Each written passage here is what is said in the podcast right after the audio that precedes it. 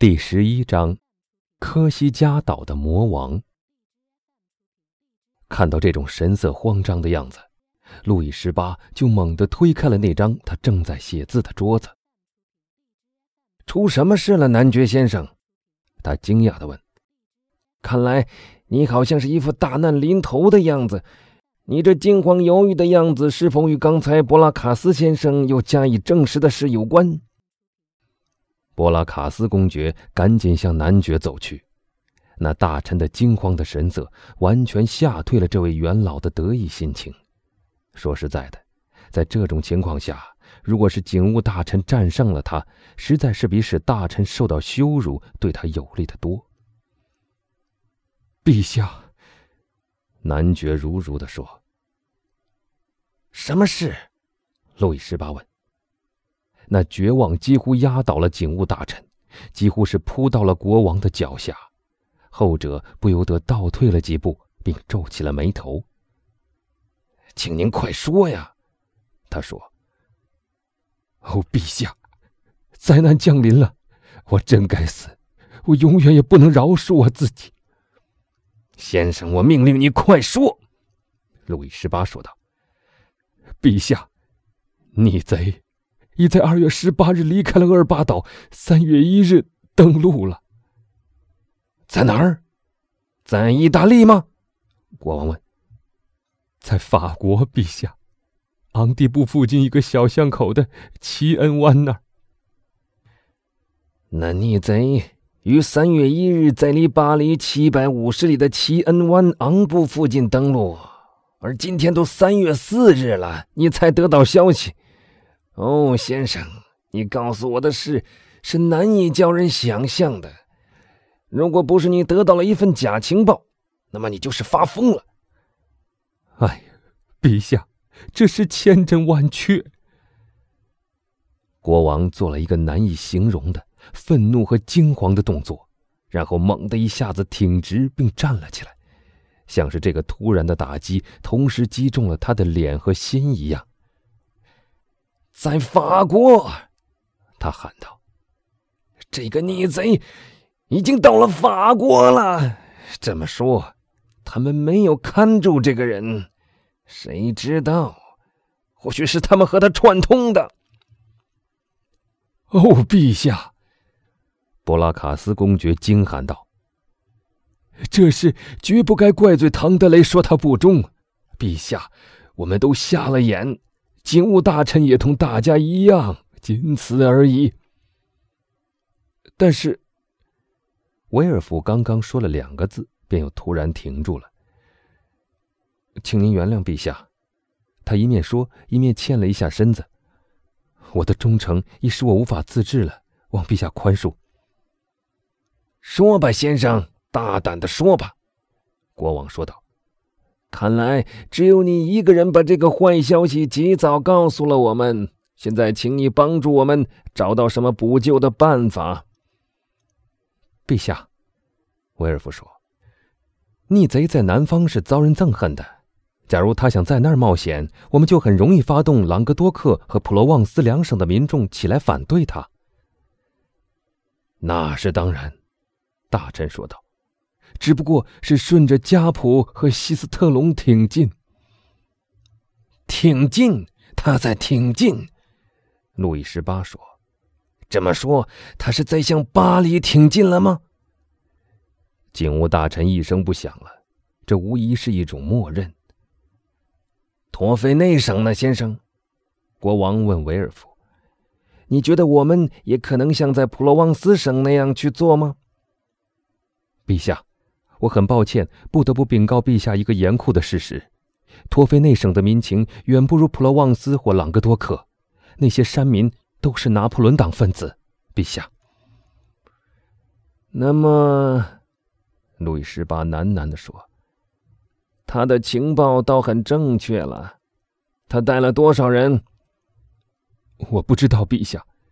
警务大臣说：“什么？你不知道？”你没去打听打听这方面的消息？是啊，这件事没什么了不起。他说着苦笑了一下。陛下，这是没法知道的。快报上只提到了登陆和逆贼所走的路线。你这个快报是怎么来的？大臣低下了头，涨红了脸，喃喃地说：“快报是投递站接力送来的，陛下。”路易十八向前跨了一步，像拿破仑那样交叉起双臂。哦，这么说，七国联军推翻了那个人，在我经过了二十五年的流亡以后，上天显出奇迹，又把我送到了我父亲的宝座上。在这二十五年中，我研究、探索、分析我的国家和人民和事物。而今，正当我全部心愿就要实现的时候，我手里的权力却爆炸了，把我炸得粉碎。陛下，这是结束。大臣轻声的说：“他觉得这样的一种压力，在命运之神看来，不论多么微不足道，却已经能够压垮一个人了。”那么。我们的敌人抨击我们说的话也没错了，什么都没有学到，什么都不会忘记。假如我也像他那样为国家所供弃，那我倒可以自卫。既然是大家推荐我为尊，他们大家就应该爱护我胜过爱护他们自己才是，因为我的荣辱也就是他们的荣辱。在我继位之前，他们是一无所有的。在我逊位之后，他们也将一无所有。我竟会因他们的愚昧和无能而自取灭亡。哦，是的，先生，你说的不错，这是结束。在这一番冷嘲热讽之下，大臣一直弓着腰，不敢抬头。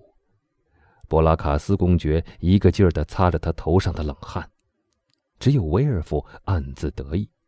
因为他觉得他越发显得重要了。王国，国王路易又说，他一眼就看出了国王将要坠入的深渊。王国，从快报上才知道王国的消息。哦。我情愿踏上我哥哥路易十六的断头台，而不愿意这样丑态百出的被人赶下杜伊勒宫的楼梯。笑话呀！你为什么不知道他在法国的力量？而这原是你应该知道的。陛下，陛下，大臣咕哝的说：“陛下开恩，请您过来，威尔夫先生。”国王又对那青年说道：“后者一动也不动，屏住了呼吸，倾听一场关系到一个国王的命运的谈话。来来，告诉大臣先生他所不知道的一切，别人却能事先知道。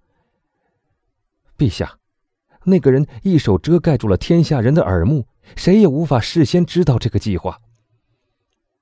无法知道。”这是多么伟大的字眼儿！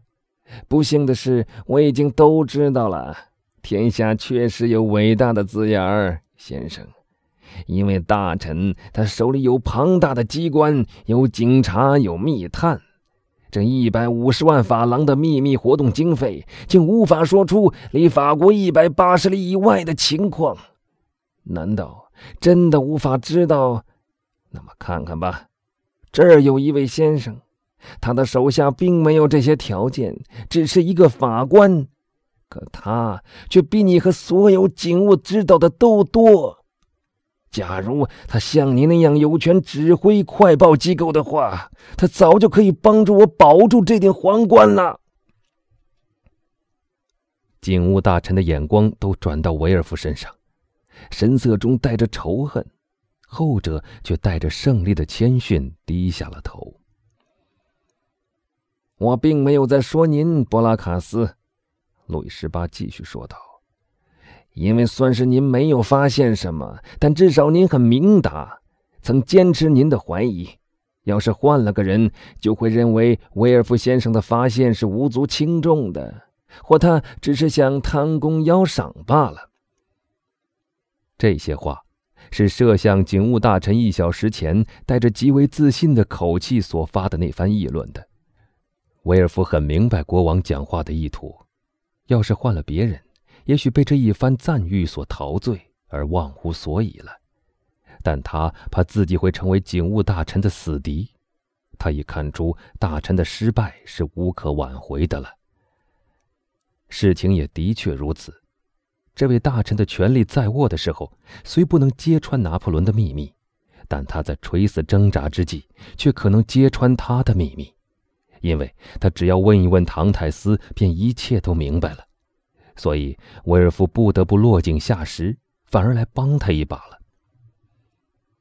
陛下，威尔夫说：“事态变化之迅速，足以向陛下证明。”只有上帝掀起一阵风暴，才能把他指住陛下御臣有先见之明。实际上，我纯粹是出于偶然，我只不过像一个忠心的臣仆那样抓住了这个偶然的机会而已。陛下，请不要对我过奖了，否则我将来恐怕再无机会来附和您的好意了。警务大臣向这位青年人投去了感激的一瞥。威尔夫明白，他的计划已经成功了。也就是说，他既没有损害了国王的感激之情，又新交上了一个朋友，必要时也许可以依靠他呢。那也好，国王又开始说道：“先生们。”他转向博拉卡斯公爵和警务大臣说道：“我对你们没有什么可谈的了，你们可以退下了。剩下的事必须由陆军部来办理了。”幸亏陛下，博拉卡斯说：“我们可以信赖陆军。陛下知道，所有的报告都证实他们是忠心耿耿的。”先生，别再向我提起报告了。我现在已经知道可以信赖他们的程度了。可是说到报告，男爵阁下，你知道有关圣杰克斯事件的消息吗？圣杰克斯街的事件。